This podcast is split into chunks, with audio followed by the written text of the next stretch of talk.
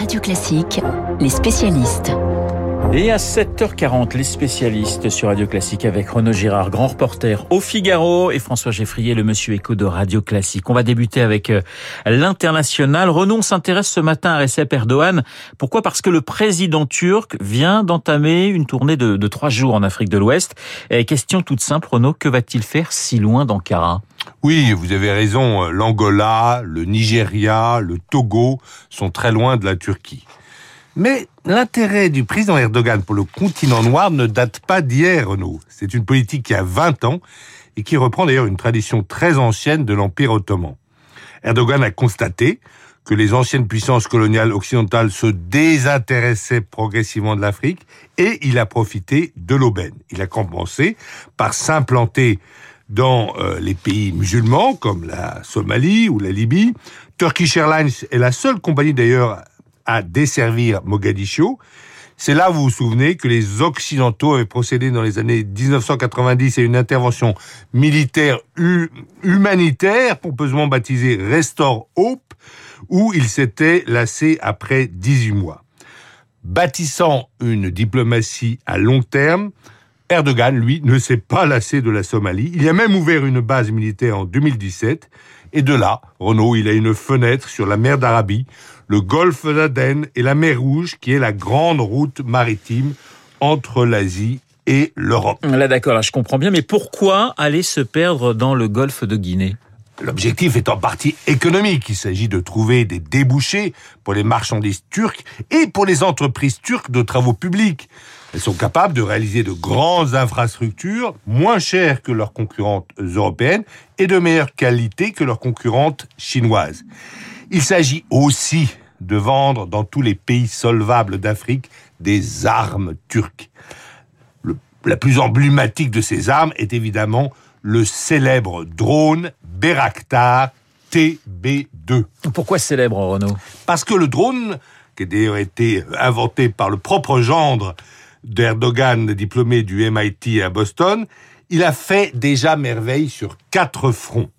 En Irak, contre les Kurdes du PKK, en Libye, contre les forces du général Haftar et les mercenaires russes de la brigade Wagner, dans le nord-ouest de la Syrie contre l'armée de Bachar al-Assad, au Caucase, pour donner la victoire à l'Azerbaïdjan contre l'Arménie dans le Haut-Karabakh en septembre dernier.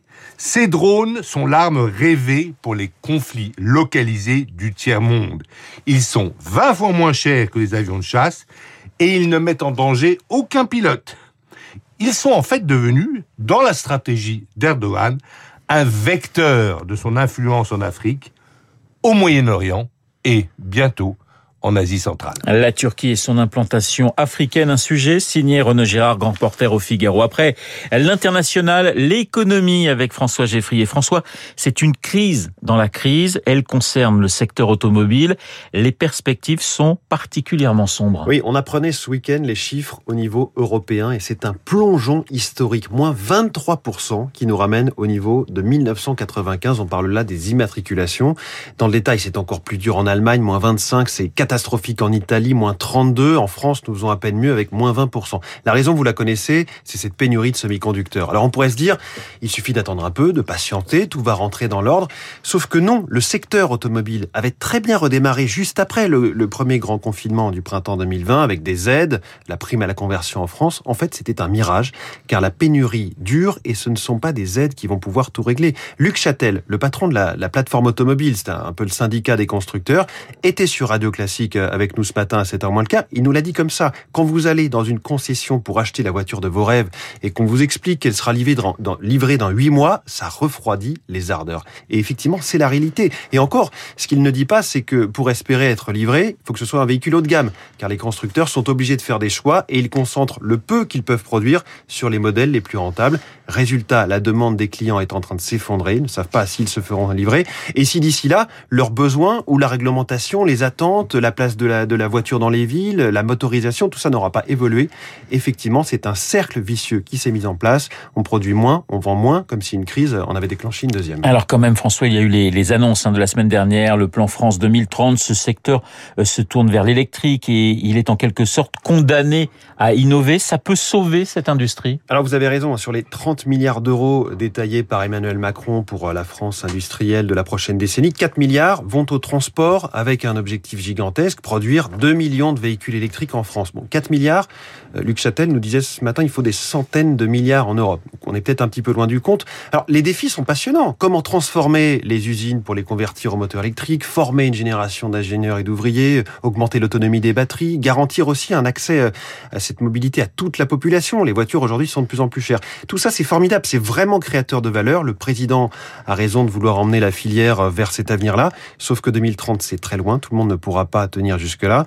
Euh, encore Luc Châtel hein, nous le disait ce matin, tout le monde est en danger. Surtout d'ailleurs les sous-traitants. Le secteur a été sermonné hein, par Emmanuel Macron la semaine dernière, le président reprochant aux grands constructeurs d'avoir joué très perso pendant des années au mépris de la survie de leurs fournisseurs. Euh, leur donnait quelques milliards en leur demandant gentiment d'être moins égoïstes. Ça ne suffira pas, on va le dire clairement.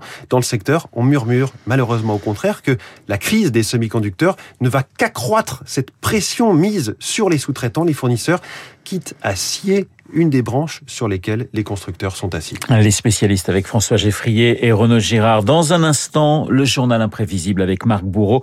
Euh, vous le savez, Jean Castex doit se rendre aujourd'hui au Vatican pour rencontrer le pape François. Journal imprévisible consacré à 100 ans de relations diplomatiques entre le souverain pontife et l'exécutif français. Pas toujours simple.